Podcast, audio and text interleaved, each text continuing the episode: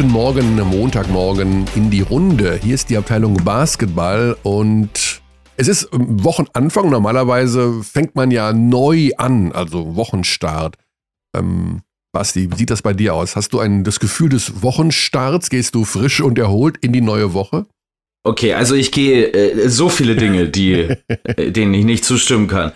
Also zum einen gehe ich äh, nicht erfrischt oder erholt in irgendwas, schon seit mhm. Jahren nicht mehr. Also ich glaube, da war ich 14, das letzte Mal, als ich mich erfrischt und oder erholt gefühlt habe. Und zweitens mhm. ist ja bei unserem Job die Besonderheit, dass es äh, keine Wochenenden oder Pausen gibt, die irgendwie planbar sind. Also es kann auch manchmal passieren, dass dein ja. vermeintliches Wochenende plötzlich Dienstag um 11 Uhr eintritt. Das, darauf wollte ich eigentlich hinaus, denn ähm, ich habe in den letzten drei Tagen auch drei Spiele gemacht und in, dank der Deutschen Bahn, über die ich jetzt, du weißt, ich liebe die Deutsche Bahn und ich bin kein Bahnbäscher, aber ich habe gestern Abend dann doch wieder Dinge erlebt, die speziell waren. Ich glaube übrigens zu 100 Prozent, dass wir dem Untergang geweiht sind und dass man das an den Zuständen der Deutschen Bahn ablesen kann. Jedenfalls bin ich noch so in naja, gut, dann hätten, wir, dann hätten wir vor 25 Jahren schon untergehen müssen, wenn das an der Deutschen Bahn ablesbar ja. ist. Naja, wurscht, egal. Kein Bahnbashing jetzt hier, aber ich meine. Also ich bin immer gern dabei beim Bahnbashing, wirklich. Sehr gerne. Also nee, für alle da nee, draußen, die. Eigentlich, also ich gestern, ich, ich, ich, weiß nicht, ob ich die Geschichte vielleicht nachher erzähle, aber zum Einstieg sicherlich nicht. Naja, jedenfalls drei Spiele in drei Tagen. Und da fiel mir heute Nacht ein, es gibt ja im Baseball in den USA, die haben ja 162 Ligaspiele. Ne, jedes Team. Von April bis Oktober spielen die ja quasi durch. Also fast im Grunde jeden Tag. Und da gibt es Reporter, die fahren mit um ja diese Spiele zu kommentieren, dann fürs Radio oder was weiß ich, wie man das heute nennt. Und ähm, die machen 162 Spiele hintereinander. Und da habe ich heute Nacht gedacht, okay, also gut, die fahren nicht mit dem Zug, aber äh, das ist natürlich auch schon eine gewisse Geschichte, die einerseits geil ist, weil du bist ganz nah dran am Team. So wie jetzt auch bei drei Spielen in drei Tagen mhm. bist du natürlich einmal Euroleague, zweimal BBL, du bist so drin in der Materie, dass du nachts wach wirst und denkst, boah, der, der Joli Childs, der war defensiv echt schlecht oder der war wirklich gut. Also in dem Fall. Also Conny, um dich kurz unterbre zu unterbrechen an der Stelle. Ja. Um dich an der Stelle ganz kurz zu unterbrechen. Wenn ich jemals aufwachen sollte und mir Gedanken über Jolie Childs mache, dann ist es spätestens da Zeit, Schluss zu machen. Also dann ist Ende. Ja, aber das, äh, das liegt oft daran, wenn ich jetzt in der Nacht von Sonntag auf Montag wach werde. Und diese, diese Baseball-Geschichte, die fiel mir heute Nacht ein. Und ich dachte mir, ähm, rede ich jetzt im Podcast darüber, dann muss ich mir das ja aufschreiben, sonst habe ich es wieder vergessen. Ich habe aber keine Lust gehabt, um drei Uhr heute Nacht mir was aufzuschreiben und bin jetzt ziemlich stolz drauf, dass ich nochmal daran gedacht habe, was heute Nacht durch meinen Kopf ging. Es ist befremdlich, weil es eben auch die Defense von Yoli Childs war und das Leben eines Major League Baseball Sportkommentators. Aber so laufen meine Nächte momentan ab. Äh, wir haben eine ganz wilde Phase vor uns und hinter uns. Ähm, ich weiß gar nicht, wo wir anfangen sollen, Basti. Du hast äh, ein Spiel am Wochenende kommentiert, wo, naja, haben die irgendwie beschlossen, du warst in Kreilsheim, beim, Kreilsheim, beim Spiel Kreilsheim gegen MBC. Ähm, sollen wir mit der Easy Credit BBL kurz anfangen, bevor wir über die Nationalmannschaft dann am Ende zur Euroleague kommen? Ich glaube, das macht am meisten Sinn, oder? Na klar, machen wir das. Ähm, du also, warst in Kreisheim bei einem Spiel, ähm, die keine Defensive, keine Defensive. Oder was war denn da los mit MBC? 67 Punkte kassiert der MBC bis zur Halbzeitpause. Ist dann Martin Geisler in die mhm. Kabine gegangen und hat alle entlassen? Oder wie war das? Ähm, über die Vorgänge in der Kabine kann ich äh, nichts sagen, auch wenn die Entlassungen dann natürlich äh, bereits vor dem Spiel getätigt wurden. Also Lamont Jones wurde ja. äh, gegangen vom Team mit recht deutlichen Aussagen von Martin Geisler, wie ich fand. Also er sprach von, äh, von einem äh, Art Schatten über dem Team, der sich jetzt verzogen hat, was schon eine krasse Aussage ist, speziell über einen Spieler, der ja schon mal da war. Also es ist jetzt ja nicht so, dass das ein komplettes Missverständnis war, sondern der hat ja schon mal eine Saison beim MBC gespielt und ja, gut, also der MBC ist halt der MBC. Also, das haben wir ja schon oft besprochen. Du kannst den, glaube ich, wenn du den Janis Antetokounmpo, Anthony Davis, äh, Kawhi Leonard hinstellst, ich glaube, die wären immer noch die schlechteste Defense der BBL. Das ist einfach das ist harte Kritik am Trainer. Das ist einfach so mit also äh, ich, ich glaube jetzt nicht, dass der Kader sonderlich äh, defensiv talentiert ist. Also, ich möchte jetzt nicht sagen, dass man da weniger aus den Möglichkeiten macht, die man hat. aber der MBC wird, glaube ich, für immer ein schlechtes Defensivteam sein. Und das hängt, glaube ich, auch ein bisschen damit zusammen. Ich, der beste Verteidiger nominell in diesem Kader ist Tremel Darden. Wir wissen alle, ähm, was sein Alter angeht. Wir wissen alle noch, wie fit der ist. Aber weshalb der defensiv bei Ludwigsburg zum Beispiel so gut funktioniert hat, aus meiner Sicht, ist, dass er immer in Spurts spielen konnte. Also John Patricks schnelle Wechsel haben viel dazu beigetragen, dass er auch auf, in, in diesen verschiedenen Rollen auf der 4 und auf der 5 so gut funktioniert hat. Während er jetzt beim MBC einfach über 30 Minuten gehen muss und offensiv mhm. genauso abliefern muss. Und dann wird das natürlich schon sehr viel schwieriger, auf einmal am anderen Ende zu verteidigen. Es liegt jetzt auch nicht nur an ihm, man muss auch sagen, Kreisheim hat sich aus einem Slump geschossen. Die haben ja bislang von ihren offenen Würfen so gut wie gar keinen getroffen in dieser Saison und dann gegen den MBC plötzlich alles reingenagelt. Also da hat auch jeder einzelne Offensivspieler funktioniert. Aber klar, die Transition Defense beim MBC ist ein Riesenproblem, wie schon in den vergangenen Jahren. Die, die, äh, das Defensiv-Rebounding ist ein Riesenproblem, solange Martin Bräunig nicht auf dem Feld ist. Und Martin Bräunig ist leider selten auf dem Feld, weil er immer Foulprobleme hat. Ähm, und es gibt jetzt auch für mich keinen wirklichen Weg, das schnell zu fixen. Ähm, es sollen jetzt mhm. zwei Neuzugänge nochmal kommen beim MBC. Drei? Zwei. Zwei Neuzugänge. Okay. Also es, es soll nochmal einen Guard geben als Ersatz für Lamont Jones und dann sucht man laut Martin Geisler noch nach einem nach einem versatilen Flügelspieler. Das ist natürlich immer eine Suche. Das ist genauso wie ich sage, ähm, ich suche nach einem äh, Traumhaus mitten in München. Äh, also das wäre äh, es ist immer so ein bisschen schwierig, so jemanden zu finden, während die Saison noch läuft. Werden wir am Ende der Saison, äh, am Ende der Saison, so schon am Ende der unserer heutigen Folge vielleicht noch ein bisschen näher drauf eingehen können. Ja, ein wildes Spiel, also generell waren da einige wilde Spiele dabei. Am Samstag war ich bei Ulm gegen Chemnitz. Ja, spinnst du und drei Tage. Das war auch eine ganz wilde Angelegenheit. Die Ulmer kriegen einfach ihre Spiele nicht nach Hause gewuppt. Also manchmal ja, jetzt mittlerweile muss man sagen, sie haben ja nicht nur verloren, aber äh, das Spiel kannst du eigentlich gar nicht verlieren, großartig, stehst ständig vorne und Chemnitz 48 Drei-Punkte-Versuche. Also wirklich wupp, wupp, wupp ging das nur vorne.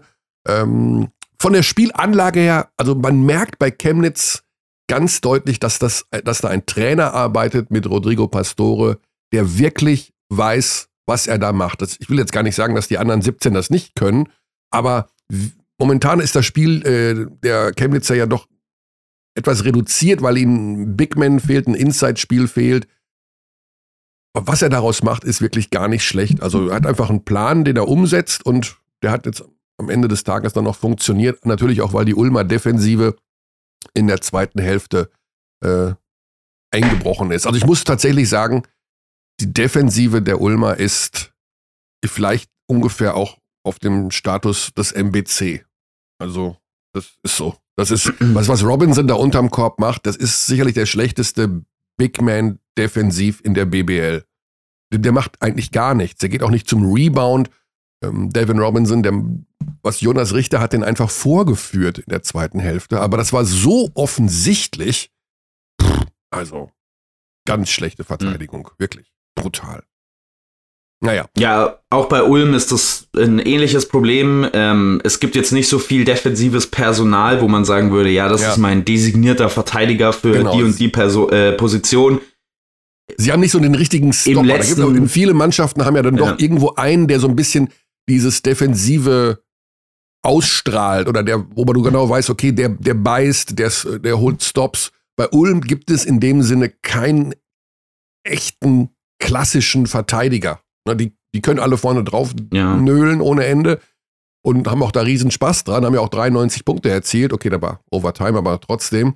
Aber hinten hält halt niemand den Laden zusammen und ähm, da kann Gavel umschreiben, schreien und äh, aufmalen, wie er will. Das ist schon, das ist schon eine andere Du hast halt im Prinzip in Ulm du hast halt im Prinzip in Ulm nicht diese Line-Up-Flexibilität, dass du ab und zu mal ein, eine Aufstellung raushauen kannst, wo du wirklich keine Defensivschwäche hast. Es gibt schon nominell gute Verteidiger in diesem Kader, also speziell so ein Karim Jallo, wo wir irgendwie alle hoffen, dass der dieses Potenzial, das er ja ganz klar hat, also körperlich sollte der ja in der Lage sein, im Prinzip von der 1 bis zur 5 alles zu verteidigen, mit der Länge, mit der Geschwindigkeit, Aber es gibt eben in allen Ulmer Aufstellungen mindestens immer eine defensive Schwäche mit diesen kleinen Guards, die sie haben, mit einem Brezel, der jetzt nicht der beweglichste Center ist, der hat jetzt nicht so viel Spielzeit, aber auch das ist jemanden, jemand, den man attackieren kann. Und so bist du dann halt direkt immer darin, Löcher äh, stopfen zu müssen defensiv. Mhm. Und Löcher stopfen defensiv hängt meistens zusammen mit anderen vier Verteidigern, die sehr gut rotieren auf einem sehr hohen Level, da zusammenspielen können, sehr gut antizipieren können, was die Bewegung der Offensive sein wird. Und dafür stimmt das Teamgefüge nicht äh, genug bei den Ulmern aus meiner ja. Sicht. Dann war ich gestern noch bei Ludwigsburg gegen Hamburg.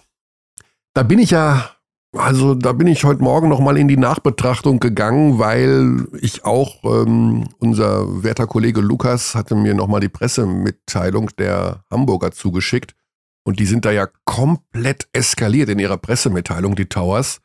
Äh, da heißt es in der, in der äh, Presseaussendung, ähm, ähm, die Offensivaktionen der Hausherren wirkten klarer. In der Defensive profitierte die wie immer körperlich sehr präsente King-Truppe von der hier bis hierhin sehr laschen Regelauslegung.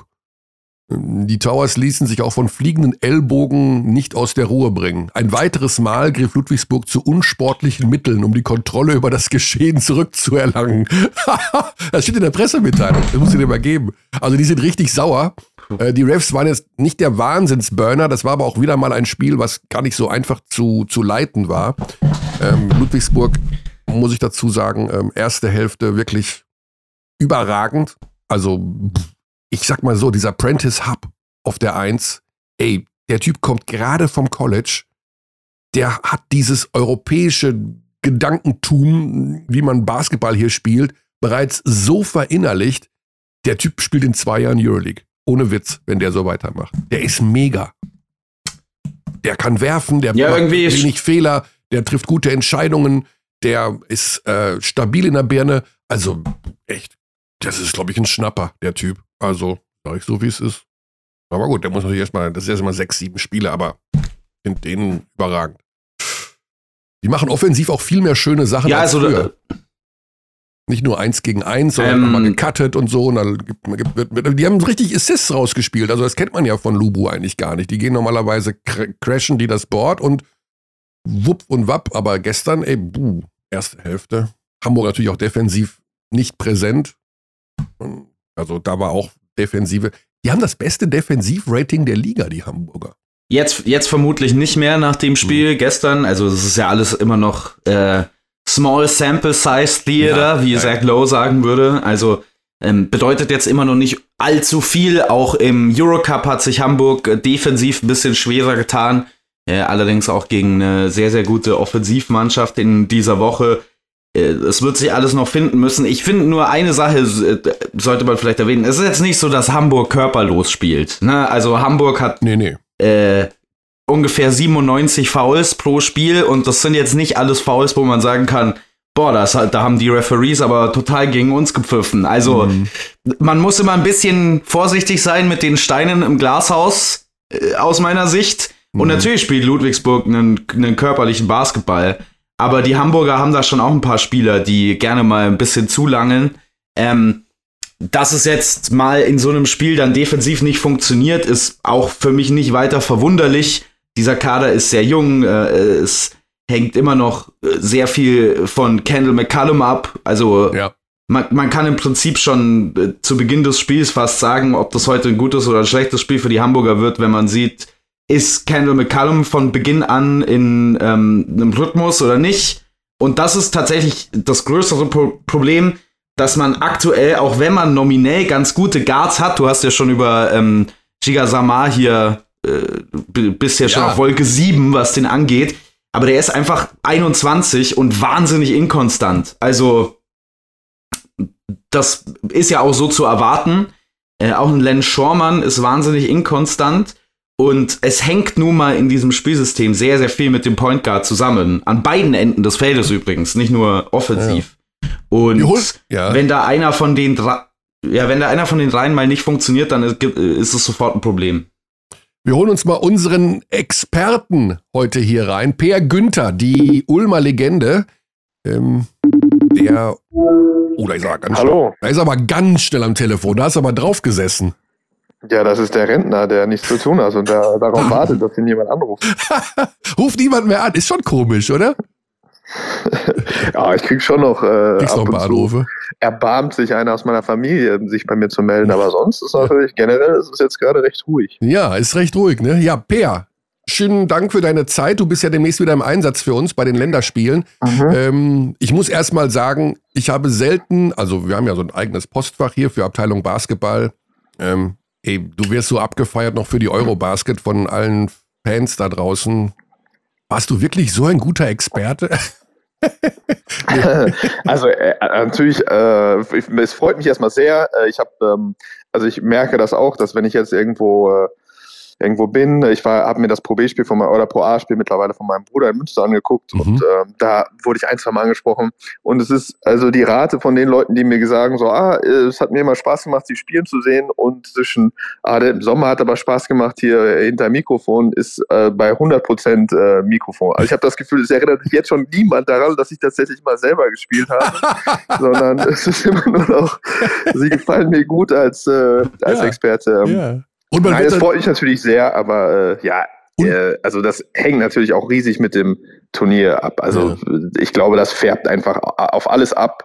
Ähm, wenn die Mannschaft so Spaß macht und das Turnier so viel, da, das ist, glaube ich, das, was noch mhm. häufiger einfach zu hören ist, wie viele Leute einfach wirklich sagen, wie geil das war und wie viel Spaß das gemacht hat. Und dann, wenn man dann, dann steht daneben, dann färbt das einfach auf, auf, auf uns alle ab, glaube ja. ich. Und aber, äh, Per, und äh, die, die, die andere Sache, die bestimmt äh, passiert ist, du wirst jetzt gesiezt.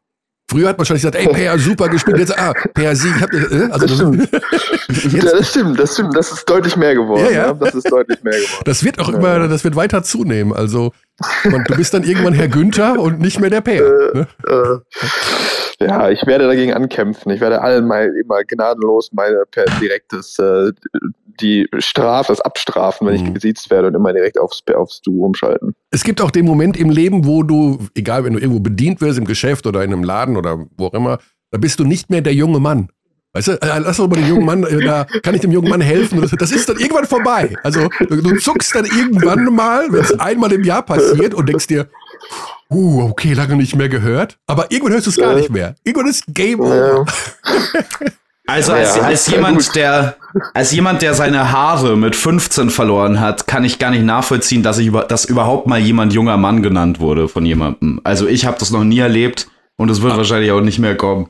Aber du hast doch immer auch eine, ja, doch, eine Basecap doch, doch. auch. Basti, ja genau, mit der, mit der Basecap bist du immer, hast du immer auch den, den, den Bubenscham, hast du auf jeden Fall. Also das, äh, das möchte ich äh, nochmal klarstellen. Ich muss wirklich sagen, also, also wir wollten eigentlich über Basketball sprechen, aber ich, ich ähm, möchte kurz das noch in die Runde werfen. Ich finde, so ab 25 ist ähm, Basecap wirklich kritisch. Also dann wird's wird's ein bisschen spät. Ich habe das Gefühl, das ähm, ist ähnlich wie wenn man auf einem Skateboard ankommen würde. Das, irgendwann, geht, irgendwann ist es nicht mehr cool. Aber du hast ein Basecap ja. auf, äh, Basti, und bist über 25. Ja, ja, ähm, ich schäme mich auch manchmal. Aber mittlerweile trage ich die eigentlich nicht mehr. Aber egal, äh, was auch immer. Ja, also sagen wir mal so, äh, wenn Per anfängt, sich eine Basecap aufzusetzen, möchte er geduzt werden und als junger Mann angesprochen werden.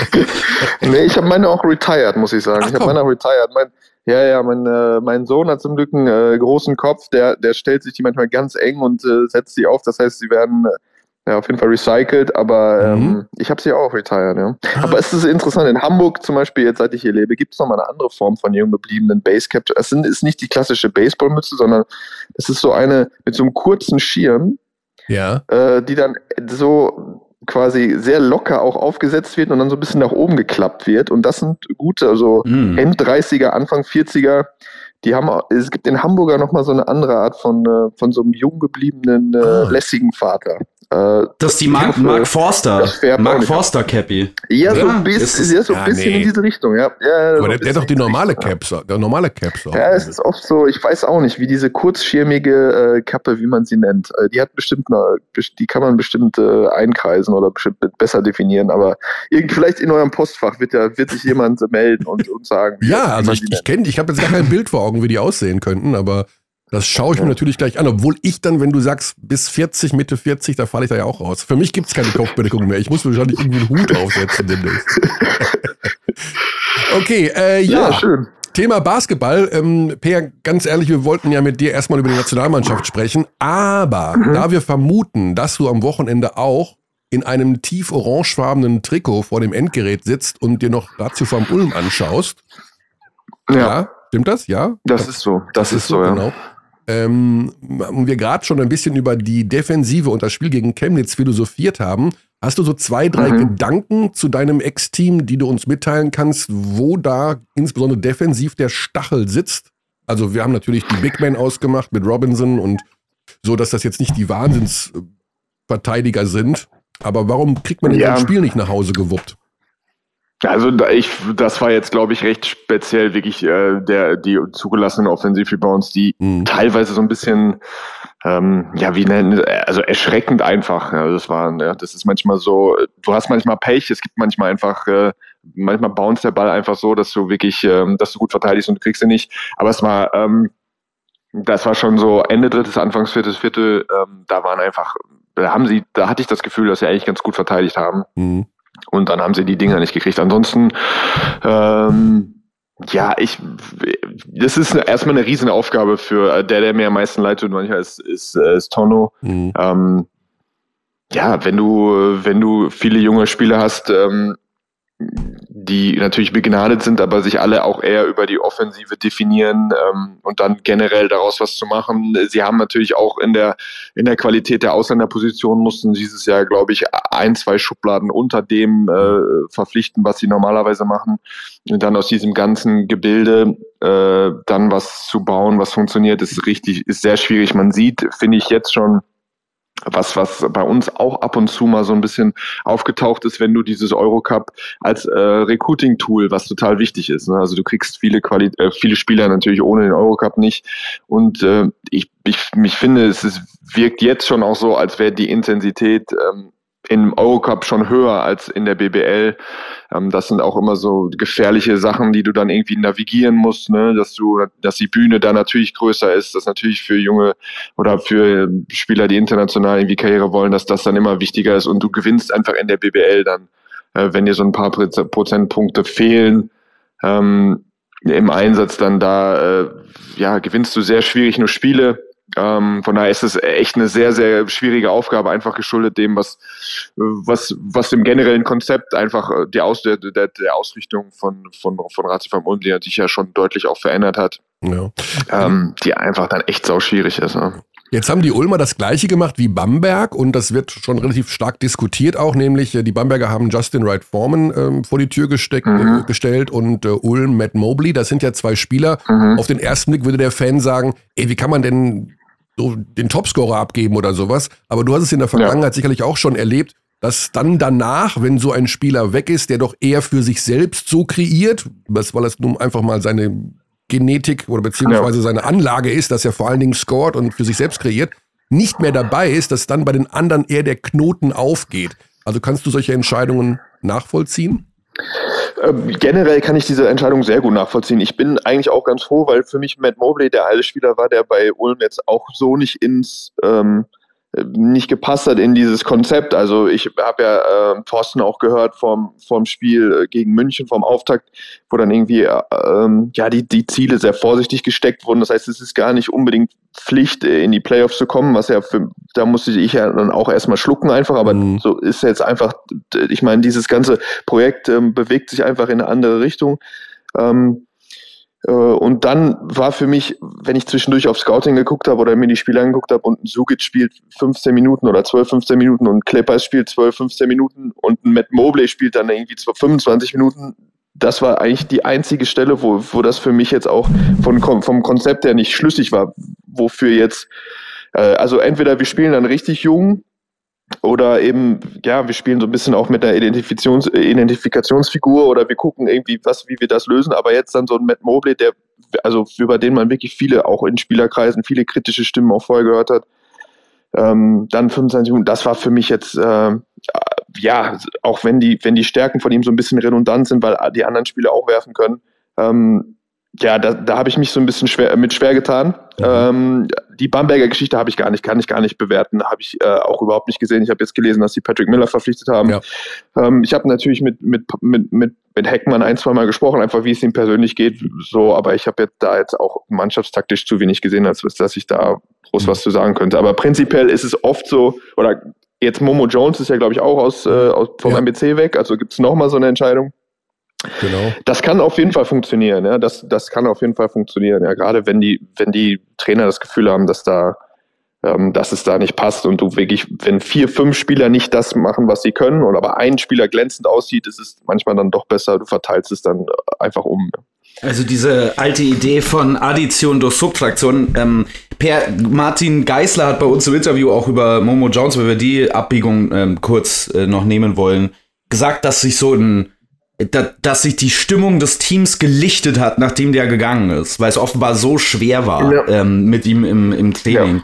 Kannst du dich an einen Punkt erinnern, wo du, wo du, wo es mal einen Spieler gab, musst jetzt nicht unbedingt Namen nennen, aber wo du gesagt hast, das ist ein richtig guter Basketballer, der hilft uns auf dem Parkett auch theoretisch weiter, aber jetzt, da der weg ist, ähm, ist es von der Teamchemie so viel besser, dass wir wahrscheinlich als Team besser funktionieren werden, weil ich fand das schon eine ziemlich deutliche Aussage.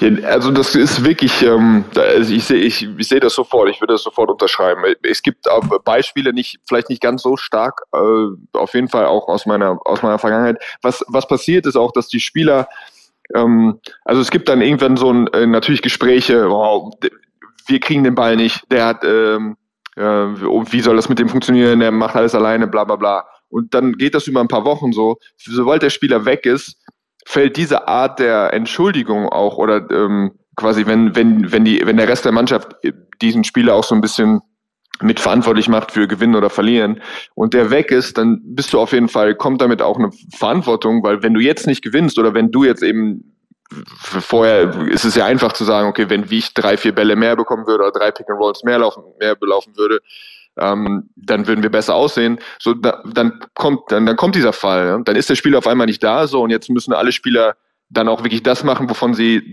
die Wochen über gesprochen haben. Ähm, und das bringt oft einfach so eine, ja, eine, eine, Erwartung an die Spieler, das bringt so ein bisschen Druck und das bringt auch so, du musst es dann einfach einfach bringen. Und das sorgt oft dafür, dass ähm, ja, dass da einfach bessere Leistungen bei rauskommen. Auch wenn es natürlich manchmal ein bisschen dauert, weil sich so ein bisschen was verschiebt. Ja. Mhm. Aber ähm, prinzipiell glaube ich das schon. Ja. Das hat, hängt natürlich immer mit auch mit der Qualität der, der Spieler, ähm, die, die, die, also eins bis äh, zwei bis äh, zwölf, ja, mit, mit der Qualität von den Spielern da, ja. Mhm.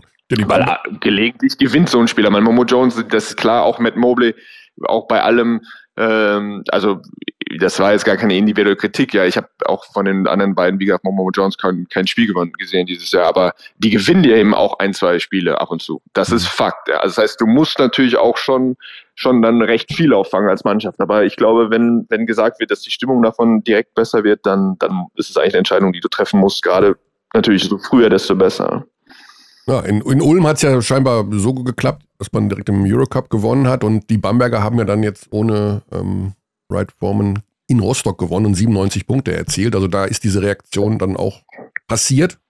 Ähm, ja. Insofern, ja, kann man das vielleicht nachvollziehen, aber trotzdem wird ja noch wieder nachverpflichtet. Ne? Also ähm, es ist relativ offensichtlich, dass die genannten Mannschaften und noch andere auch auf Spielersuche sind, um noch äh, ihren Kader zu verstärken. Also sowohl Ulm als auch Bamberg als auch Chemnitz äh, suchen. Das ist relativ verbrieft noch neue Spieler ja. und ähm, da gibt es auch noch sicherlich zwei, drei andere Teams, also die noch nachverpflichten können. Das Problem ist momentan irgendwie eher, dass der Markt zu wenig hergibt an Spielern. Ähm, da werden wir nachher nochmal mit äh, Jan Rodewald drüber reden, unserem äh, Ansprechpartner, der Spieleragent ist und da eine gute Übersicht hat. Denn die Länderspielpause ist auch oft eine Pause, um eben genau solche Moves durchzuziehen. Per, kommen wir zum Thema Nationalmannschaft. Das ist das berühmte Fenster, was sich dann öffnet im mhm. November. Das Ganze sieht jetzt wieder anders aus als im Sommer, anderer Kader. Einige Spieler, die mit dabei sind, die auch im Sommer dabei waren, also ein Justus Hollatz, ein Chris Senkfelder. Jetzt steht da im Kader immer auch noch Nils Giffey. Ich weiß gar mhm. nicht, wie da der aktuelle Stand ist. Also der wechselt ja jetzt zu den Bayern. Bevor wir über die ja. Nationalmannschaft sprechen, doch, da müssen wir auch noch mal einen Satz drüber verlieren, Per. Also, das, also Wahnsinnsgeschichte. Der Ur-Ur-Ur-Berliner wechselt zum äh, FC Bayern München. Das ist ja noch krasser als damals Schafazik eigentlich. Wie, wie, wie, findest du das? Wie mhm. bewertest du sowas? Sollte man da die Sportromantik hinten vorlassen und einfach sagen, ist halt Business und der spielt dann wieder Euroleague und der verdient einen guten Euro, dann ist das okay? Ähm, ja, äh, tatsächlich für mich ja. Es wirkt nicht so auf mich, als, als wäre das irgendwie kalkuliert gewesen von Nils, dass er mal beim Bayern München äh, landen will. Ich glaube, er wollte wirklich einfach sich was Neues suchen, nach halber, äh, wollte ins Ausland, hat eigentlich was Spannendes gefunden. Äh, das Spannende war dann irgendwann nach anderthalb Jahren oder dann einfach vielleicht dann nicht mehr ganz so spannend und er will wieder zurück nach Deutschland und dann gibt es nur zwei Vereine für ihn und ohne irgendwelche Interner zu kennen, ähm, dann wird es halt München. Ähm, von daher, ich, ja, wenn du so, wenn das jetzt ein direkter Wechsel gewesen wäre, wäre es dann vielleicht nochmal ein bisschen was anderes gewesen, aber ähm, ja, ich glaube, Nils war so lange in, in, dem, in, dem, in dem Berlin. Er ist wirklich so ein ehrlicher Berliner und ich würde wäre auch sehr überrascht, wenn er nicht irgendwann nochmal in Berlin spielen würde und da seine Karriere beenden würde. Mhm. Ähm, dass ich dem das irgendwie so, ja, das hat für mich weniger, weniger Potenzial für, für, für Ärger auf Berliner Seite oder für irgendwie Unverständnis oder so. Ich weiß nicht, das ist, für, ich finde das jetzt irgendwie so, ja, irgendwie passender, als man das auf dem Papier irgendwie erwarten würde. Ja. Ja, jedenfalls eine spannende Geschichte. Ich vermute, er ist nicht mit im Kader dabei, äh, in dem endgültigen Kader, weil es wurden ja zwei Spieler nachnominiert mit Lukas Wank und äh, Lukas Meissner. Und ja, der wäre sehr wichtig gewesen, Nils, ja. Das, das, ist jetzt genau die Stelle, wo ein Robin fehlt natürlich. Ja. Also ähm, dieser, dieser Leadership wurde auch bei, dem, bei der EM natürlich hervorragend aufgefangen, gerade, in, gerade bei Dennis. Ähm, ich denke aber auch trotzdem ein Stück weit bei, bei Nils. Und äh, jetzt in so einem Fenster, ähm, ja, ist nicht viel, was Leadership. Du hast natürlich einen Basti, der, äh, der wieder heroisch angreift und wieder versucht, äh, ja, dem DBB zu helfen und dafür zu sorgen, dass, dass es weitergeht und dass die WM-Quali jetzt gut äh, über die Bühne gebracht wird. Aber ähm, ja, der hat natürlich auch weniger Eingriff. Also wenn du diesen großen, dieses große Turnier so ein bisschen verpasst hast, dann hast du ja, also du kannst jetzt, es ist schwierig, glaube ich, für Bastian da anzusetzen, wo mhm. er, wo, wo es irgendwie davor war. Ja. Deswegen wäre Nils für mich wahnsinnig wichtig gewesen, für jemand, der eben DCM mitgemacht hat und trotzdem wirklich ein absoluter Führungsspieler ist.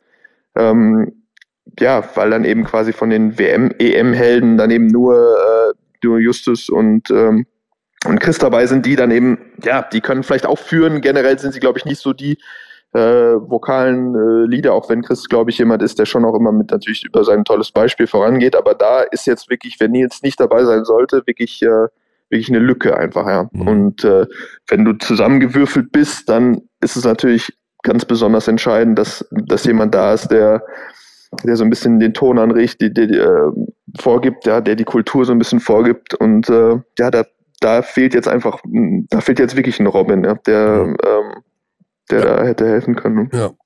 Ja, ähm, das hat sich dann sicherlich erledigt mit Robin Benzing. Ähm, Basti Doret 94 Länderspiele, der hat also mehr Länderspiele, als wenn man alle anderen aufaddiert, die da mit dabei sind. Bei diesem Fenster kommt man, glaube ich, auch auf 94.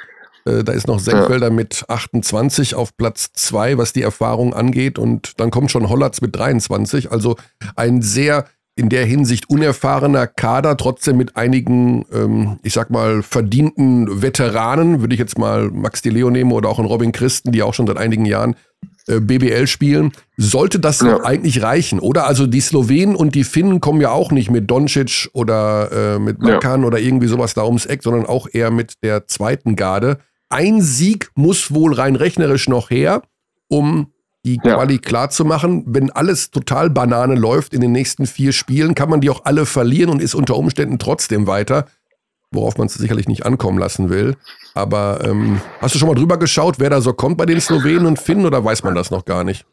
Ja, bei den Finnen weiß man es, glaube ich, so ein bisschen. Da sind ja, wie gesagt, da haben wir ja den kleinen Presser von, äh, von DBB bekommen. Ähm, ich glaube, da weißt du ungefähr, was du zu erwarten hast. Ja, da ist äh, jetzt vielleicht nicht die höchste europäische Qualität dabei, aber sehr eingespielt, äh, wirklich guter, guter Teamgeist mit Maxuni und wie sie, wie sie alle heißen. Also so BBL-Qualität. Was mich positiv stimmt, ist, ähm, dass du eigentlich sechs, sieben Leute, die äh, zusammenstellen kannst, die äh, viel von der Vorbereitung mitbekommen hast und die auch von den Positionen her passen. Also du kannst quasi, wenn du als erste fünf äh, mit Hollatz, Krämer, Jallo äh, und dann Senkfelder und vielleicht entweder Kratzer oder, oder Schilling, hast du eigentlich fünf Spieler auf jeden Fall schon mal auf dem Parkett, die, äh, die gut zusammenpassen und die äh, Teile, Gavin mit am wenigsten, aber wirklich auch viele Teile der, der, der der Quali und der, der Vorbereitung von der EM mitgemacht haben. Die waren jetzt nicht im endgültigen Kader, aber die haben den Sommer trotzdem quasi, also ja, viel mitgespielt, kennen das Konzept. Also da ist, ähm, da haben sie, glaube ich, schon äh, eine Stütze, ja, die, die, mhm. die sehr wichtig sein wird. Ähm, und dann kannst du es irgendwie versuchen, eben diese, diese sieben, sechs, sieben Spieler so stückweise zu ergänzen. Die psychologische äh, Grundvoraussetzung ist natürlich ein bisschen unangenehm. Also wenn du weißt, äh, du musst eigentlich nur eins gewinnen, äh, und vielleicht sogar keins, äh, du spielst gegen Mannschaften, für die es ums nackte Überleben geht, dann bin ich immer eher gewillt zu sagen, dass das schon, äh, dass das schon ein großer Vorteil ist. Ja. Also du musst versuchen, dir das ja so hinzudrehen, dass du, äh, dass du in der Kabine, dass du wirklich auch von dem Willen und von der von der Bereitschaft oder von dem, das, dem Gefühl der Dringlichkeit äh, zumindest in der Nähe bist von der anderen Mannschaft, weil sonst kann dieses, du musst eigentlich nur eins aus vier gewinnen, kann dann schnell kann dann schnell in einem, in, in, zur Panik werden, wenn du im zweiten, zweiten Fenster das Gefühl hast, okay, du musst jetzt unbedingt eins gewinnen und dann spielst du auswärts und dann wird es auf einmal dann irgendwie doch kribbelig, wo du glaubst, äh, hier hätte doch eigentlich niemals was anbrennen dürfen. Also das ein bisschen der, wie gesagt, die Slowenen kämpfen um alles, finden und dann, ja, dann ist es unangenehm einfach, wenn du, wenn du es eigentlich gefühlt irgendwie nicht so richtig brauchst. Ja. Bevor ich es vergesse, äh, weil ich neige dazu, solche Dinge zu vergessen, die Spiele am Freitag Deutschland gegen Finnland ab 18.30 Uhr bei Magenta Sport. Das Ganze wird in Bamberg mhm. ähm, stattfinden. Es gibt wohl noch Karten. Pünktchen, Pünktchen, Pünktchen. Und äh, am mhm. Montag um am 14.11. ist dann das Slowenien-Spiel und dort beginnt unsere Übertragung um 17.45 Uhr. Also Freitag, 11.11. Nicht um 11.11 Uhr, sondern um 18.30 Uhr und am Montag um 17.45 Uhr. So, ja, das heißt, äh, machbar. Idealerweise holt man sich den einen Sieg. Im Kader sind dann ja auch bei solchen Fenstergeschichten immer wieder Spieler dabei, die vorher noch nicht dabei waren, junge Spieler, die herangeführt werden sollen. Das ist in dem Fall Jake Patrick von den MAP-Riesen Ludwigsburg, ja. der 18-jährige Sohn von John Patrick und der jüngere der beiden Patrick-Brüder, äh, mit dem ich gestern lange Interview geführt habe, der sich auch wahnsinnig freut ähm, auf diese Geschichte. Wie siehst du das? Ist das, also bringt das wirklich so einem 18-Jährigen was, dann da mal mitzufahren und mal zu gucken, wie das alles so funktioniert? Lernt man da was? Äh, legt man die Scheu ab vor dem Adler auf der Brust? Was ist, wie, was ist das für so einen 18-Jährigen? Ist das ein, ein Abenteuerausflug oder ist das richtig äh, toughes Business? Die, ja, ich glaube schon, dass es äh, quasi wie eine Anerkennung erstmal ist, dass es normalerweise dazu führt, dass du ein bisschen, dass du dich natürlich bestärkt fühlst in dem, was du machst, dass dein Selbstbewusstsein nochmal ein bisschen wächst. Äh, Jacob heißt er, äh, Jacob ist es, glaube ich, hab der. Genau. Mhm. also er heißt hat bisher nie auf mich Jake, gewirkt. Ja. Ja, genau. Hat auf mich nie, nie so gewirkt, als mangelte es ihm am Selbstbewusstsein. Das ist ja, glaube ich, bisher auch seine große eine seiner großen Stärken oder ein Geheimnis äh, seines Erfolges, dass er wirklich unglaublich selbstbewusst auftritt. Aber das wäre so ein, der normale Effekt. Ich glaube, für den DBB ist es natürlich auch ein Stück weit, ähm, ja, so früh wie möglich so indoktrinieren, äh, das was Besonderes dabei zu sein, die Leute früh einfach da, da zu haben, wenn du glaubst, dass es äh, perspektivisch jemand ähm, der, der richtig gut wird, dass du einfach so früh wie möglich den äh, irgendwie im System dabei hattest. Ähm, ja, aber es ist ein schönes Zeichen. Wieso? Ich meine, ähm, dieses Mal ist es ja wirklich bunt gemischt, wie du sagst. Du hast mit Maxi Leo, glaube ich, der zwei Länderspiele hat und Robin Christensen äh, mit einem, der irgendwie so ein bisschen auf die, also es ist, glaube ich, ganz gute Mischung. Es sind jetzt nicht nur junges Gemüse, das du dazu holst, irgendwie, die mhm. eben alle reinschnuppern, aber der ein oder andere kriegt dann eben wirklich als als Belohnung für irgendwie die Leistung wird dann eben dazu geholt und darf, darf dabei sein. Ich glaube, das haben sie, äh, haben sie da irgendwie ganz gut, ganz gut getroffen. Jake ist ja auch ein halber Amerikaner, logischerweise, wenn sein Vater ja. Amerikaner ist und zweisprachig aufgewachsen. Was glaubt ihr, ähm, Basti? Er kann nur eine Hymne von beiden. Also er kann entweder die deutsche zu 100 Prozent oder die amerikanische. Ist wirklich wahr. Ein, von einer weiß er nicht den Text und gar nichts. Welche ist das bei Jake? Das ist natürlich die amerikanische Hymne, oder? Also wer kennt denn den Text der amerikanischen Hymne nicht? Bär, was meinst du? Welche Hymne kann er, welche also, kann er nicht? also wenn du so fragst, hätte ich mhm. auch, dass die logische Antwort eigentlich ist, ich meine, die werden wahrscheinlich auch Football gucken zu Hause oder sonst, da wird ja immer gesungen. Ich denke, wie kannst du nicht, äh, ja, ich glaube, dass so eher die, die, die amerikanische Kultur die dominantere ist und da kannst du dich ja kaum, dem kaum entziehen, dass du den, den Text irgendwie äh, ja, eingeimpft bekommst. Also hätte ich, aber gut, wenn du so komisch fragst, dann bin ich eher gewillt zu sagen, er kann nur die Deutsche, weil er die mal, was er sich irgendwie gelernt hat in der Schule oder so. Ja, deswegen sage ich Deutsche. Ja, da hat äh, Per den Twist tatsächlich rausbekommen. Tatsächlich weiß Jake nicht ein Wort der amerikanischen Nationalhymne, kann die Deutsche aber wow. auswendig. Ja. Äh, Hat ihr ja, noch nie gut. ein NBA-Spiel angeguckt? Oder, also das kann ja, ja nicht sein. Ja, aber der fängt da mit Tip-Off an und nicht die zehn Minuten vorher, wo die noch die Hymne singen. Also da spule ich auch vor, um ehrlich zu sein, im Real Life. Ja, ich bin Oder schon interessiert. bin schon interessiert an den Nationalhymnen-Performances. Die sind übrigens dieses Jahr, ähm, also irgendwann werde ich da auch erweiterte Statistiken dazu erheben. Die Performances von der Nationalhymne ähm, vor den NBA-Spielen sind so schlimm wie nie. Das ist wirklich Wahnsinn. Echt? Also ich weiß nicht genau, wo die diese Leute herbekommen, die nicht offensichtlich nicht singen können und sich dann aber an Also Fergie nehmen wir jetzt mal, Fergie nehmen wir jetzt mal als unterste, als unterste Aha. Stufe, ja, dem, dem allerschlimmsten. Ja. Wer jetzt glaubst du, sind die, sind die in der Nähe? Wer, oh, wer, sind, wer, ist die allerschlimmste? Die sind halt Fergie. Fergie von Black Eyed Peas hat mal ah. legendär einen Auftritt hingelegt. Äh, die unter sind wirklich auch die patriotischen Spieler sind äh, aus ihrer Maske rausgefallen und mussten wirklich wirklich lachen einfach. Yeah. Ja, das war ja, das war bizarre, bizarre. ich glaube, ein All-Star-Game war das mal. Ja, genau. Ähm. Wir haben ja das Glück, dass wir eine vom DBB, die wird ja immer verpflichtet, glaube ich mal. Ich, sie heißt mit Vornamen Juliane, ja. ich vergesse immer ihren Nachnamen. Die singt ja die Nationalhymnen immer von beiden und jetzt kann sie wirklich sehr gut. Also die kann auch die finnische dann wahrscheinlich sehr, sehr gut singen. Die ist so ein, so ein Sprachentalent.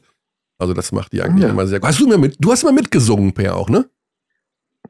Ich habe immer so ein bisschen mitgesungen, ja. Mal mehr, mal weniger. Ja. Mhm. Wird das vorher irgendwie. Also ja, wenn die Kamera, wenn die Kamera so durch dein Gesicht geht, dann musst du halt aufpassen, dass du, äh, dass du schon auch singst, aber dass du eben auch nicht so laut singst, dass es richtig zu hören ist. Also, ja. ich meine, weil das ja, ich bin dann wirklich ein unfassbar schlechter Sänger. Aber du hast ein bisschen mitgemurmelt einfach, ne? Ja. Ich überlege gerade, wer am lautesten ja. mitgesungen hat. Ich glaube, ich glaube, Joe Vogtmann hat immer recht laut gesungen. Oder jedenfalls hat man so das Gefühl gehabt, er singt laut. Also wenn man den Mund weit aufmacht, muss es ja noch nicht heißen, dass man laut hm. singt. Aber ich kann mich jetzt auch nicht hm. mehr. Henrik Rödel hat nie mitgesungen als Bundestrainer. Das Erstaunlich. Ja, da war ich, da haben wir auch nie nachgefragt, weil ich glaube, er hat auch so einen leicht anglophilen amerikanischen Touch. Ich glaube, seine Frau ist Amerikanerin oder sowas, kann das sein? Vielleicht ist er da irgendwie auch in beiden Kulturen zu Hause, ich weiß es nicht. Äh, Quatsch, Thema eigentlich, aber gut. So, dann, Per, wollen wir dich entlassen, glaube ich, bevor wir. Oder das ist noch was Dringendes mitzuteilen. Ach ja, komm, weißt du was? Wir haben ja noch ein wichtiges Spiel diese Woche und weil wir noch über die Euroleague gleich reden mhm. werden, Berlin gegen München am Donnerstag um 19.30 Uhr, 30 Minuten Vorberichterstattung. Äh, das erste Aufeinandertreffen der beiden deutschen äh, Teams in der Euroleague. Aus deinen Einschätzungen, was du bisher gesehen hast, Berlin 3-0 gestartet, jetzt 3-3. Die Bayern letzte Woche gegen Anadolu den ersten Sieg eingefahren. Alba verkaspert das letzte Viertel gegen Kaunas, was übrigens mhm. eines der unfassbarsten Viertel war, die ich mhm äh, in den letzten Wochen, Monate, Jahren gesehen habe. Wie siehst du die Chancen für wen? Also ich, wahrscheinlich Berlin trotz des äh, spektakulären Siegs von äh, München erstmal noch so ein bisschen favorisiert, klar, aber ähm, ja, für mich als Nationalmannschafts-Peter jetzt natürlich easy Bonga, äh, weil mega Spiel gemacht. Das war echt äh, eine tolle Nachricht. Also ich glaube, dass sie sich gerade wieder so zueinander hinbewegen. Vor zwei, drei Wochen hätte man wahrscheinlich noch äh, Berlin als klaren Favorit gesehen. Ich glaube, das ist, äh, ich glaube, es ist, wird ein enges Spiel. Ja, Wie ist das denn als, als Experte? Wie ist das denn als Experte? Also vom Gefühl her würde ich sagen, die Bayern sind Berlin immer noch für mich eine, Nase vorn. Ja. Berlin ist für mich immer noch eine Nase vorn. Ich weiß es nicht, ich habe keine Info darüber. Null, wirklich null. Ist nur von meinem Gefühl her also ich glaube, dass Mauro Loh wieder zurück ist. Ich weiß ja. es aber nicht, ich habe keine Ahnung. Und ich glaube, das würde ihn sehr, sehr gut tun.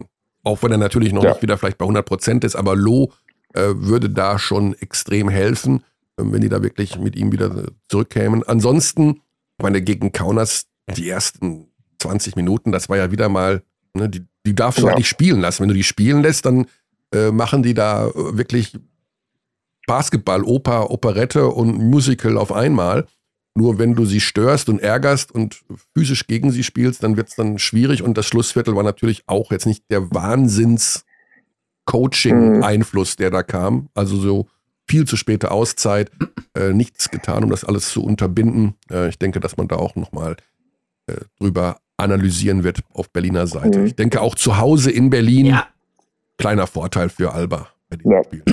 Man muss aber auch ja. sagen, über dieses Kaunas-Spiel, also was Kaunas da gegen Ende für Würfe trifft, ist ja auch absurd. Ist ja nicht, nicht so, dass das schlecht verteidigt gewesen wäre. Also, weiß gar nicht mehr, Ulanovas war das, glaube ich, mit diesem Vier-Punkt-Spiel am Ende. Das ist ein das ist ein einmal aus 100 Versuchen Wurf, der da reingeht. Ähm Wer hat übrigens zwei Stunden vor diesem äh, Spieltag in der Euroleague Ulanovas in sein Fantasy-Team berufen und hat gerade beide Arme hoch?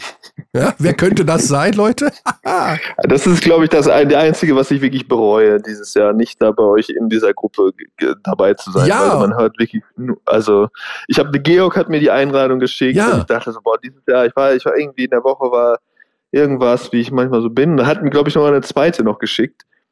Ja. Und, äh, du fehlst, jetzt, du fehlst in der ja, Gruppe, manchmal, du fehlst. Ja, manchmal, ja. ja, aber manchmal, wenn man dann einfach nicht zur richtigen Stelle, wenn man dann nicht äh, die Opportunität, wenn man das nicht erkennt, die Chance und dann zugreift, dann hat man es auch nicht anders verdient. Jetzt muss ich neun Monate mir anhören, wie geil das ist und wie viel Spaß es macht bei euch. Der Zander hält, kann ich äh, aufhören davon zu sprechen, das ist wirklich jetzt nervig da. Und aber, äh, die, die zweite Geschichte ist, Per, dass natürlich der Tabellenführer, der Punkteführende, ist natürlich der andere Experte, das ist Dennis Wucherer. Der führt in unserer Magenta-Liga oh, ja. in der Fantasy. Dann bin ich sehr froh, dass ich dieses Jahr nicht dabei bin, weil dann könnte ich mir das Gelaber von Wucherer, er schlägt mich beim Golf, dann würde ich mich dann auch im Fantasy schlagen, dann ist mehr lustig, dass wir über Holland verloren haben.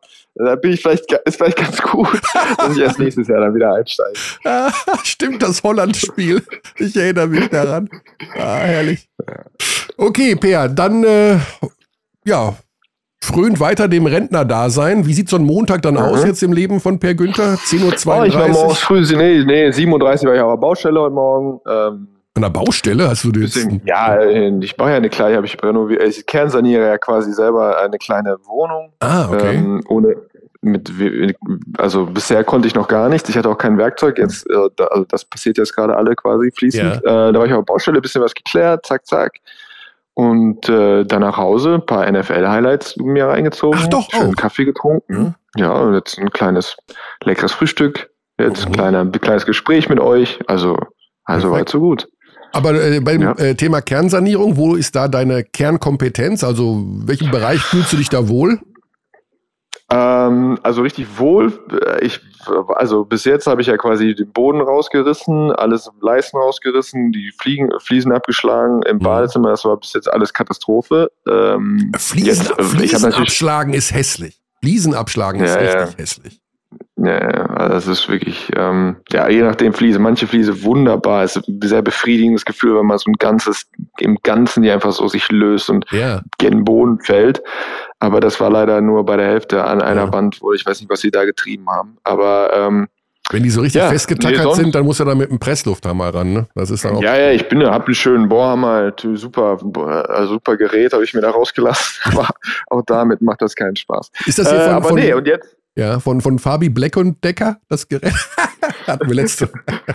Kleiner Insider. Äh. Okay, ja, äh, Per, weiter alles Gute, würde ich sagen. Wir ja, ähm, hören und sehen dich dann ja am Freitag und am Montag. Sehr genau. Wieder bei unseren Länderspielen und ja, bis dahin eine gute Zeit. Also Lass ihr beiden. Gehen. Ja. Wir sehen uns. Ja. Bis dann. Ciao, ciao. ciao. So, das war der Per. Das ist einfach ganz feiner Experte, feiner Mensch. Also war schon klasse mit ihm. Und ich mhm. freue mich sehr darauf, ihn dann am Montag zu sehen. Am Freitag haben dann die Kollegen Zander und Lüdecke das Vergnügen, mit ihm in Bamberg zu arbeiten. Und noch mehrere Leute, aber das sind die beiden, die man dann äh, neben ihm und an seiner Seite sieht.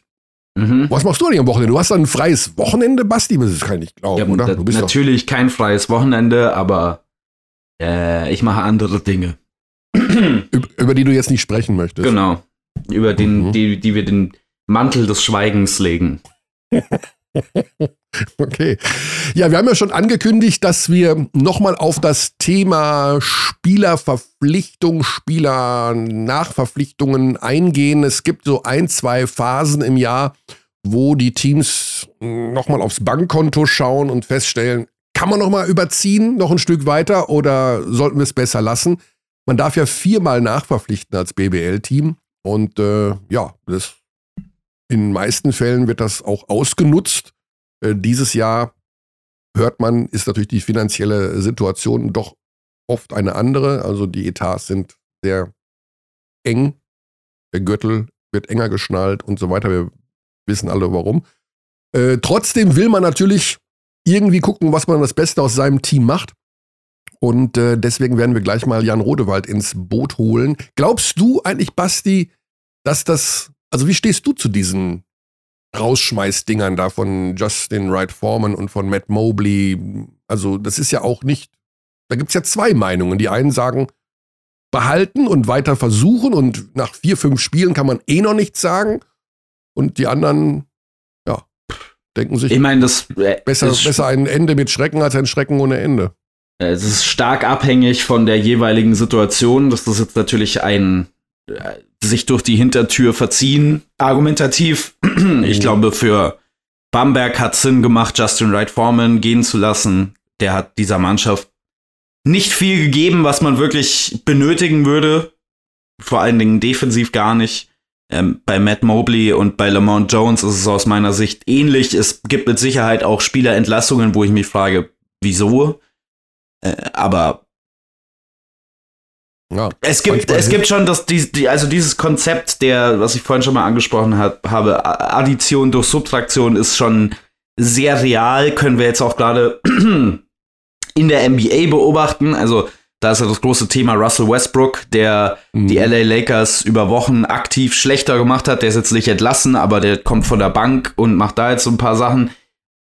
So ein Teamgefüge im Basketball ist eine sehr volatile Angelegenheit und vor allen Dingen eine sehr auf Kante genähte Angelegenheit. Das bedeutet, wenn du eine Person hast, die sich nicht identifiziert mit der Spielweise der Mannschaft, dann kann das den kompletten Rhythmus deines Teams durcheinander werfen. Also stellen wir uns zum Beispiel vor, dass jetzt bei Alba Berlin selbst ein Spieler von hohem Niveau, so ein Mike James, da jetzt drin wäre, würde man natürlich erstmal sagen, boah, krasse Verpflichtung.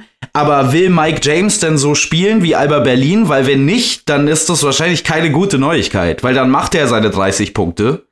Aber der Rest der Mannschaft steht halt da und schaut zu, während der spielt. Und so ist es dann eben auch bei anderen guten Scorern übertragen auf die BBL äh, oft, dass dir das vielleicht nicht so sehr weiterhilft, auch wenn die Zahlen beeindruckend aussehen. Ja. Wir holen mal Jan Rodewald ins Boot, Spieleragent seines Zeichens, früher natürlich auch in der BBL als Spieler aktiv gewesen, also absoluter Vollinsider. Direkt schon mal hier von mir die Anmerkung, natürlich wird Jan hier nicht mit Namen um sich schmeißen, nur von wegen, der ist da im Gespräch, der ist da im Gespräch, aber hat einen sehr guten Einblick über das, was so passiert, was so gesucht wird und vor allen Dingen auch, ja, wie sich so manche Spielerprofile, äh, die die Teams haben wollen, verändert haben. Äh, viele ja, wir sind ja eine guard-orientierte Liga in der BBL und deswegen wollen wir da mal reinhören. Und da ist er auch schon. Hallo Jan. Moin zusammen. Moin, moin, ja. Jan, wir haben gerade schon ein bisschen rumphilosophiert über das, was in Ulm passiert ist mit Matt Mobley, über das, was in Bamberg passiert ist mit Justin Wright Foreman. Also Spieler werden von ihren, oder Momo Jones jetzt beim MBC vor die Tür gesetzt, obwohl sie eigentlich Topscorer sind, eigentlich so eine Art ja, Schlüsselspieler sind. Jetzt ist das Nationalmannschaftsfenster. Klingelt da bei einem Spieleragenten in dieser Zeit, wo BBL-Pause ist, etwas häufiger das Telefon als vorher? Ja, also jetzt ist so die erste Phase, denke ich, äh, wo Vereine sich umschauen. Einige müssen es tun, weil sie halt im Kader Lücken haben. Andere merken, dass sie eine Verstärkung da und da gut brauchen könnten mit Mobley, ob das jetzt ein Schlüsselspieler da war, weiß ich nicht. Äh, aber ja, also einige müssen und andere schauen sich um. Ich glaube, alle haben immer ihre Shortlists von Spielern, die sie beobachten und wo sie reagieren könnten, weil man auch nie weiß, wann welche Verletzung kommt und so. Aber jetzt ist sicherlich eine Phase in den nächsten Wochen, wo ich schon denke, dass das ein oder andere dann auch umgesetzt wird, was vielleicht schon eine Weile geplant wird. Mhm. Aber dann muss der Markt das natürlich auch hergeben. Ja, ne? ja, also genau. so mal eben ist das ja auch nicht. Ich äh, wünsche mir diesen Spieler und der kommt dann auch, sondern da hängt dann immer eine Menge dran und da muss viel zueinander kommen, was dann entweder zueinander gehört oder eben nicht. Ne? Ja. Die äh, Anforderungsprofile der Vereine, ähneln die sich oder hat sich das in den vergangenen Jahren dahin verändert, dass immer mehr ein spezieller Spielertyp gesucht wird? Also so eine Art eierlegende Wollmilchsau oder wie, wie sind die Profile momentan von den Spielern, die von den Vereinen gesucht werden? Ähnelt sich das stark und gibt es von diesen Spielern viele? Boah, das ist aber jetzt eine. Ja, du hast Zeit, Jan, das ist ein Podcast. Marius Müller-Westernhagen hat sieben, sieben Stunden gesprochen im aktuellen Zeit-Online-Podcast. Also Zeit wäre da. Okay, wenn wir sieben Stunden haben. Dann sag ich aber ähm, irgendwann das Schlüsselwort, um, das, äh, um diesen Podcast zu beenden. Okay. Ja, bitte. Äh, ja, klar haben sich Anforderungsprofile geändert. Ich meine, äh, König, ich weiß nicht, wir sind jetzt, glaube ich, ähnlich lange dabei. Vielleicht bist du sogar noch ein bisschen länger dabei. Bei mir sind es jetzt, glaube ich, so 30 Jahre. Äh, als ich angefangen habe als Spieler, da war das damals noch so, dass ein Einser so und so aussehen musste und ein Zweier und ein Dreier. Und heutzutage, finde ich, vermischen sich die Positionen da immer mehr. Also jetzt zwischen einem Vierer und Fünfer so viele Unterschiede zu machen, finde ich schwierig. Mhm. Viele Vierer sind jetzt Fünfer. Der eigentliche Brettcenter, den will keiner mehr. Dieses Low-Post-Game ist quasi ausgestorben. Mir fällt ad hoc kein Team ein, was so richtig aus dem Low-Post was generiert. Also so richtig als Option in der Offense. Das wird vielleicht mal in der Mismatch ausgenutzt, aber es ist nicht so, dass du jetzt da einen 2,15 Meter Center hast. Ja gut, der Geben vielleicht aus, aus Frankfurt, äh, der da den Ball kriegt und dann was machen soll. Meist ist es ja ein Spiel, was ziemlich guard dominiert ist in der BBL, was ziemlich Pick-and-Roll-lastig ist, wo die äh, Fünfer und die Vierer fast interchangeable sind. Mhm. Also austauschbar, beide sollen werfen können, beide sollen eine gewisse Athletik haben, wenn es geht. Und wenn der, wenn der Fünfer dann zwei Meter groß ist oder zwei Meter eins äh, und aber die Physis hat, um da unten noch dagegenhalten zu können, dann ist das auch willkommen und wird wahrscheinlich bevorzugt vor einem, ja. ich sag jetzt mal, Dinosaurier wie John Bryant oder so. Ne? Der läuft da jetzt immer noch mit, aber das ist jetzt sicherlich nicht der Typ, der irgendwo auf den Listen oben steht. Ne? Mhm. Ähm, was sind das denn eigentlich für Spielertypen, die jetzt noch so auf dem Markt sind? Da könnte man jetzt ja als äh, Außenstehender sagen, ja, da ist bestimmt irgendwo ein Haken dran. Sonst wäre der am 7. November nicht noch äh, auf dem Markt. Oder was sind das? Kommen die noch irgendwo aus der G-League? Kann man da noch verpflichten oder von irgendwelchen anderen Quellen? Was sind das für Typen, die momentan verfügbar sind? Naja, man muss ja sagen, dass die BBL-Teams, äh, was das Scouting angeht, mittlerweile auch ganz gut aufgestellt sind. Ähm, die beobachten Spieler jetzt nicht unbedingt nur die, die gerade Free Agent sind, also gar kein Team haben und noch gar nicht gespielt haben. Ich glaube, mhm. auch diese Spieler sind jetzt gerade nicht die, die unbedingt gewollt sind. Vielleicht findet auch so einer jetzt mal einen Job. Würde ich denen wünschen, weil äh, das ist einfach keine Situation, die man einem Spieler wünscht, dass er zu Hause sitzt. Aber die meisten wollen jetzt Game Shape haben, die wollen sofort ready einen mhm. haben, die wollen, dass der gleich äh, Impact liefern kann, dass er, ich sag mal, äh, auch einen Unterschied machen kann. Und das hast du eigentlich bei Spielern, die jetzt das letzte Spiel im Mai hatten und jetzt ist November, puh, das wird schwer. Ja. Also gucken die Vereine, denke ich, vielerorts rum, ja, wer spielt denn in einer Liga, die einigermaßen vergleichbar ist mit der BBL vom Level her, in einem Team, was Ambitionen hat, aber vielleicht hat er keine gute Rolle oder äh, ist unzufrieden. Äh, vielleicht will der Verein auch den schon loswerden, vielleicht hat man irgendwas schon mal irgendwo gehört. Also sind vielleicht Und so Spieler wie Mobley oder Wright Foreman, die jetzt entlassen wurden, leichter vermittelbar, weil sie ja in Game Shape sind und weil andere Vereine auf wissen. Jeden Fall. Auf jeden Fall, okay. Auf jeden Fall, ja. ja. Außer die haben sich irgendwas zu Schulden kommen lassen oder also jeder hat seine eigene Geschichte und man kann jetzt nicht sagen, dass Mobley morgen wieder einen Job hat. Das weiß ich nicht. Das, hm.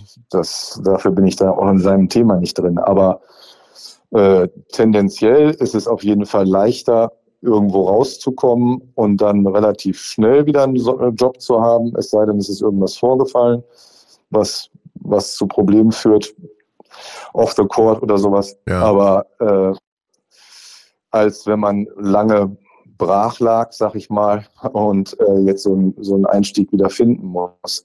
Dafür ist eigentlich dann die Preseason da, dass man wieder Rhythmus kriegt. Und diesen Rhythmus jetzt so schnell herzustellen im Laufe der Saison, jetzt hat man ein kleines Fenster, wo man zwei Wochen mit dem Team trainieren kann, aber mhm. ist mühseliger, sagen wir mal. Ne? Kurze aber die andere Seite ist auch nicht leicht. Ne? Die andere Seite ist auch nicht leicht, weil jemanden jetzt rauszukriegen irgendwo, Absolut. Äh, ja. Und dann die Freigabe zu bekommen und vielleicht will das Team ein Buyout und stellt sich quer und also auch das ist alles andere als easy peasy. Ne? Ja. Du hast es ja vorhin schon mal umrissen. Ich glaube, kein Begriff auf dem Basketballmarkt hat sich äh, in der Wahrnehmung so verändert in den letzten 15 Jahren wie der Begriff des Tweeners. Also früher waren das ja Spieler, die man im Prinzip mit äh, mit dem Zaunpfahl nicht angelangt hat, so ungefähr. Also Spieler, wo man nicht wusste, ist das ein Point Guard, ist das ein Shooting Guard, ist das ein Vierer, ist das ein Fünfer. Und ich habe den Eindruck, dass dieser Trend erst in der NBA begonnen hat, dass diese Spielertypen immer mehr ähm, Verlangen ausgelöst haben. Also natürlich angeführt von so jemandem bei wie Steph Curry, von dem man am Anfang nicht wusste, ist das ein Einser, ist das ein Zweier. Und dass das dann langsam nach Europa rübergekommen ist, auch immer mehr als Konzept. Würdest du zustimmen? Dass diese Trends auch so ein bisschen ableitbar sind von dem, was da in der NBA passiert, so top-down? Oder funktioniert aus deiner Sicht der europäische Markt mehr oder weniger unabhängig davon? Also beides würde ich sagen. Also ich finde, so jede Liga hat nochmal ihr Eigenleben und ich kann jetzt auch nicht sagen, dass alles aus der NBA reproduzierbar ist hier. Das ist was eine ganz andere Welt. Aber klar, diese Tweener sind jetzt on vogue und äh, ob das jetzt ein Einser oder Zweier ist, da können sich dann die Gelehrten streiten, wie sie wollen. Das ist letzten Endes egal. Alle wollen jetzt die scorenden Point Guards haben. Fast keiner will mehr einen True PG, wie die ja früher immer hießen. Ich hatte lange den Drew Joyce bei mir in der Agentur, der einfach dafür da war, die, die Spieler zu finden in den richtigen Momenten. Also so eine Anfrage nach so einem Spieler kriege ich ja eher selten, wenn überhaupt. Ja, die meisten wollen da jemanden haben, der den Ball auch reinschmeißen kann, der im Pick and Roll gut ist. Und es geht auch dahin, dass auf Position 2 und mittlerweile auch auf Position 3 äh, es durchaus angesagt ist, dass die Spieler Pick and Roll Fähigkeiten haben und auch die mal äh, wie ich sag mal ein Point Guard äh, in Erscheinung treten können, was ja. Kreativität angeht. Ja. ja. und ja. Im Grunde tatsächlich jemand, der mehrere Positionen spielen kann, der natürlich auch mehrere Positionen verteidigen kann, was ja im modernen Basketball auch wahnsinnig wichtig ist. Also da kommt natürlich schon viel zusammen. Jan, abschließend zwei Fragen in einer verpackt, so ungefähr. Ähm abschließend? Ich dachte, wir haben sieben Stunden. Ja gut, mach weiter. ja, wir hätten theoretisch sogar unendlich Zeit. Ähm, also ich nicht, aber du ja, kannst, da gerne, kannst da gerne weitermachen. Habt ihr, habt ihr da mal reingehört in diesen Podcast mit Marius Müller-Westernhagen? Ich könnte mich, Stunden? Für nichts weniger interessieren als ein siebenstündiges ja, Interview mit Marius Müller-Westernhagen. Du bist, du bist leider zu Doch, jung. Ich würde das sehr interessieren. Ja, also Jan und ich sind da eher die, die Jahrgänge, die mit Marius groß geworden sind. Insofern, genau. äh, ich höre mir die sieben Stunden. Eine Stunde, eine Stunde habe ich schon von, dem, äh, von der ganzen Geschichte. Weil, wenn ich okay. die, die Laufzeit höre von sieben Stunden, dann frage ich mich, was hast du nur mit diesem Mann gemacht? So lang. Okay, sorry. Ja, die, die Sache ist die, das wird vor allen Dingen vor 800 Zuschauern aufgezeichnet. Also jedenfalls geht es so los. Wir sind in irgendeinem Theater und da sind 800 Leute und ich frage mich, eigentlich oh habe ich Gott. die erste Stunde nur gefragt, bleiben die jetzt wirklich da sieben Stunden sitzen? Diese armen Menschen, ey. Ja, wir werden sehen. Äh, was war eine Frage überhaupt? Genau. Du bist ja nun, da du ja weißt, was momentan so auf dem Markt passiert, werden wir in den nächsten 14 Tagen in der BBL äh, Transfers bekommen eines ähnlichen Kalibers wie Nils Giffey zum FC Bayern München? Mmh. Das würde mich jetzt wundern. Okay. Also, das war schon ein Fund, oder? Ja, ehrlich gesagt wundere ich mich, dass das so spät passiert ist. Ah. Also der jetzt war so lange ohne Job und ist so ein guter Spieler, ja. äh, dass man da, wenn ich jetzt bei FC Bayern München das sagen hätte, dass man da nicht früher auf die Idee kommt, weiß nicht, woran das lag. Ja. Also äh, das tut mir für die Berliner Fanseele ein bisschen weh, dass er das macht, aber gut, das ist halt, wie es ist. Ähm, das wird wahrscheinlich dann auch nochmal auf den Kader bei den Münchnern einen Einfluss haben, schätze mhm. ich, weil die sind jetzt Deutsch doch ziemlich, ziemlich lang besetzt und da weiß ich nicht, ob das jetzt für jeden dann heißt, dass das alles so weitergeht. Also Leihgaben, Aber, Leihgaben wären da durchaus möglich auch. Ne? Sowas gibt es ja auch. Ja, wäre eine Idee. Ne? Mhm. Also wäre ja auch nicht das erste Mal, ja. dass man darauf reagiert. Nö, also ich finde mit Easy Bonga und mit dem, mit dem Nils, da haben die sich jetzt Deutsch nochmal so anders aufgestellt, dass man jetzt echt sagen muss, da kann man den Hut ziehen und sagen, okay, das wird nochmal, das wird noch mal eine Veränderung geben, was, was auch mit Berlin den Kampf da angeht. Also ja. da sehe ich die da doch jetzt nochmal deutlich besser aufgestellt als, als vorher. Ja. Und der Bocker ist auf jeden Fall auch eine, eine Bereicherung für uns alle. Also ich ja. freue mich, dass der hier, also, es tut mir leid, dass es drüben nicht geklappt hat, aber das ist ein toller Spieler. Ne? Ja. Basti, ja, du hast ihn ja so abgefeiert. Ich habe das äh, sehr genossen am Donnerstag in deinem Kommentar. Äh, Easy Bonga, das ist schon ein Spieler, der wirklich Dinge massiv verändern kann. Also. Ja, wenn wir jetzt von einem modernen Spieler reden, dann mhm. ist, kann der Name schon fallen. Ne? Ja. Also das ist halt jemand, der viele Positionen offensiv, defensiv spielen kann und Impact hat und der muss auch nicht immer 25 Punkte machen, um ein Spiel zu verändern. Ja. Der macht es an allen möglichen Ecken und Enden und ja, der, der hilft so einem Trinkieri-Team. Ich glaube, der ist da so, der, der das alles zusammenhalten kann und, und echt nochmal auf ein anderes Level heben kann. Ja. Okay, Jan, dann sagen wir ganz lieben Dank für deine Zeit, auch wenn es nicht sieben Stunden geworden sind, aber die Einblicke mal so ein bisschen hinter die Kulissen, welche Spielertypen da gerade gesucht werden. Also wir haben ja schon vorher, bevor du in der Leitung warst, äh, rumphilosophiert, waren am Wochenende ja auch selber viel unterwegs. Äh, die Clubs, die da genannt wurden, die auf der Suche sind, denen wünschen wir natürlich einen guten Griff äh, bei ihren jeweiligen Nachverpflichtungen. Alles klar, ja, Jan? Ich denke, ja? Clubs dabei. Ja. ja, also wir gucken mal, was da passiert. Ja. MBC will nachverpflichten zweimal. Äh, Bamberg, Chemnitz, Hamburg schaut, aber hat noch nicht so richtig das Profil, was sie haben wollen. Ich denke, dass alle 18 Vereine irgendwie immer so ein bisschen gucken. Ne? Also warum soll man noch nicht gucken? Ja. Ja, ja. So sieht's aus. Also, Alles bei. Alba würde mich das. Bei Alba? Bei Alba glaube ich eher nicht. Ne? Die sind, glaube ich, durch mit ihrem Kader. Ja ja dann eher immer so eine Geschichte, die das bereits im Sommer. Ist starke Sache natürlich auch. Aber für euch Agenten nicht so gut, wenn einem bei einem Team wenig passiert, aber äh, für die, ich sag mal, Ausstrahlung und Darstellung des Clubs, in dem Fall Alba Berlin, sicherlich was sehr Positives, dass da nicht immer wieder komplett neue Gesichter auftauchen. Ja, ist der Wahnsinn, was die da machen. Ja. Das muss man wirklich sagen. Muster an Beständigkeit. So, das war es wirklich. Jan, gute Zeit. Vielen Dank nochmal und äh, toi toi toi bei deinen anstehenden Verpflichtungen oder wie man das bei euch dann nennt, Weiterverpflichtungen, Beschäftigungen. Danke, danke. Ja, cheerio. Ciao. Jo, ciao. So, was bleibt uns noch zum Abschied? Basti, wir haben über die Euroleague schon gesprochen. Möchtest du mhm. noch mal auf Dinge eingehen, die in der Euroleague auf uns zukommen, die nichts mit dem Spiel Bayern bei Berlin zu tun haben am Donnerstag, dem 10. um 19.30 Uhr mit 30-minütiger Vorberichterstattung? Nee, natürlich nicht. Dann ist das ja super interessant, die Liga. Also ich wiederhole mich da jede Woche, mhm. letzte Woche auch wieder extrem spannende Spiele, ähm, überraschende Ausgänge. Insofern wird auch in dieser Woche, die geht der Spieltag schon am 9. November übrigens los mit dem Spiel Mailand gegen Bologna. Und am 10. dann eben und am 11. die übrigen Partien. Dann konzentrieren wir uns auf die Nationalmannschaft. Haben wir noch Dinge, die wir besprechen müssen? Ah, ich habe das vorher.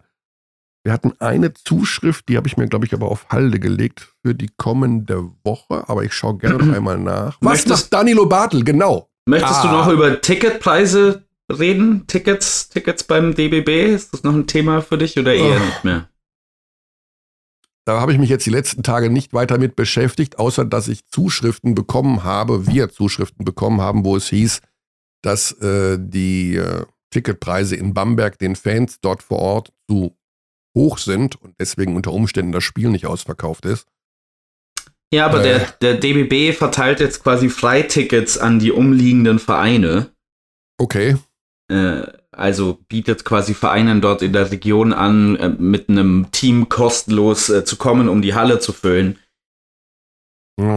Ja, es ist irgendwie wieder so ein ähnliches Thema wie bei der ähm, Eurobasket für mich. Also man möchte ja irgendwie als Grundziel, dass der Basketball zugänglich wird, dass man für, auf einer breiteren Basis für äh, eine gewisse Basketballbegeisterung sorgen kann, möglicherweise auch bei einer jüngeren Zielgruppe.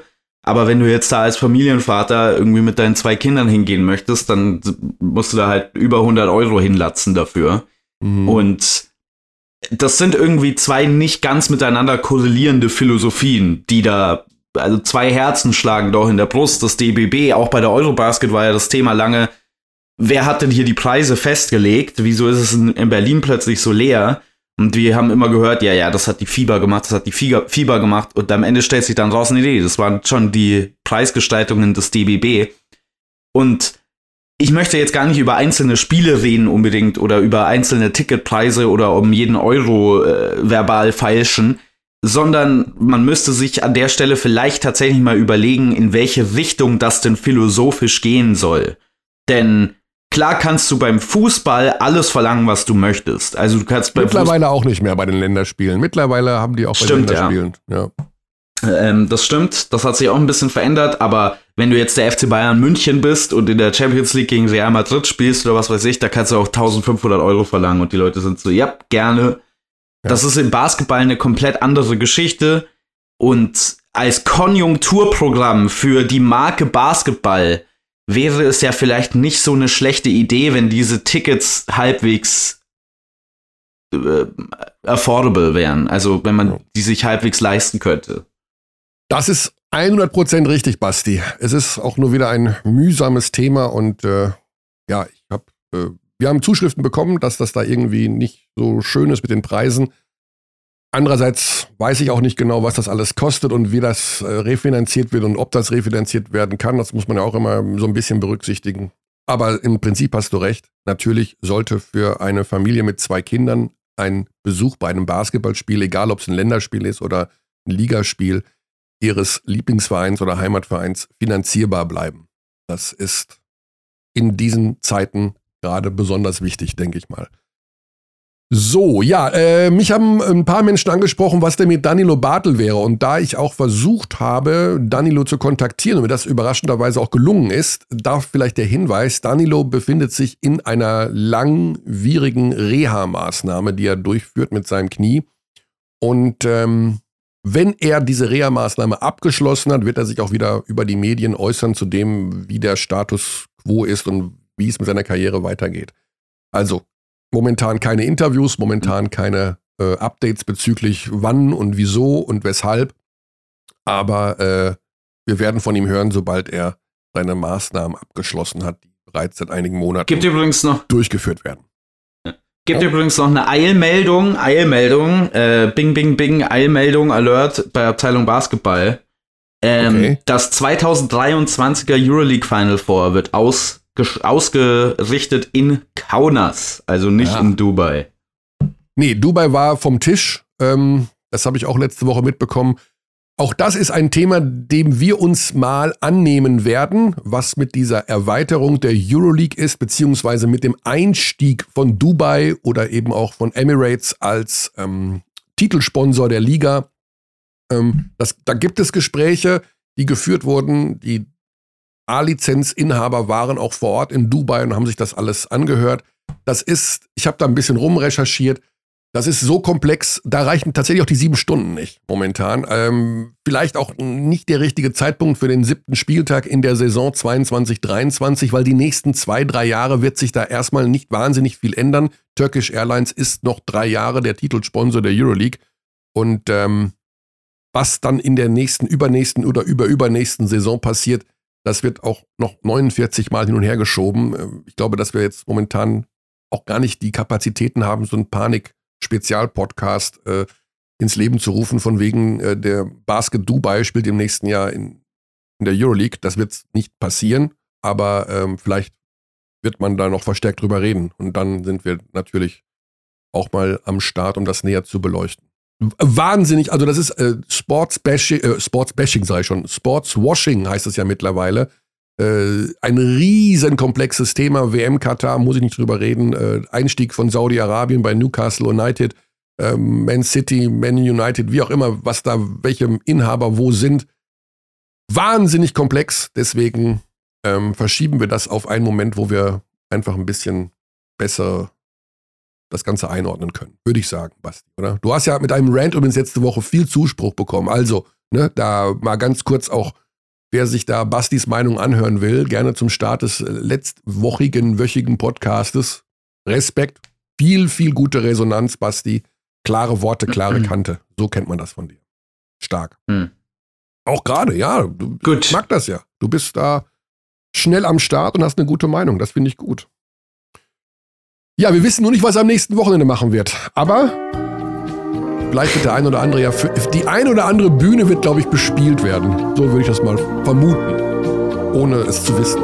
Auch mir hat Basti, von mir hat Basti auch Geheimnisse. Ist doch so. Dann sagen wir Paris, Athen auf Wiedersehen. Oder wie sieht die Lage aus? Ich denke schon, bei einer Stunde 15. Ja, ich sag Chausen. Du sagst Chausen. Ich sage Gérard Depardieu. Mhm. Aber auch Paris Athen. Ja. Gérard Depardieu finde ich auch nicht schlecht. Gut, das war's für diese Woche. Kritik, Anregungen. Ach so, genau. Es gibt noch einen nächsten Euroleague Spezial-Podcast. Aber der kommt erst nächste Woche. Der kommt erst nächste Woche. Der kommt nicht diese Woche. Dann verweisen wir kommenden Montag nochmal darauf. Bis dahin, gute Zeit.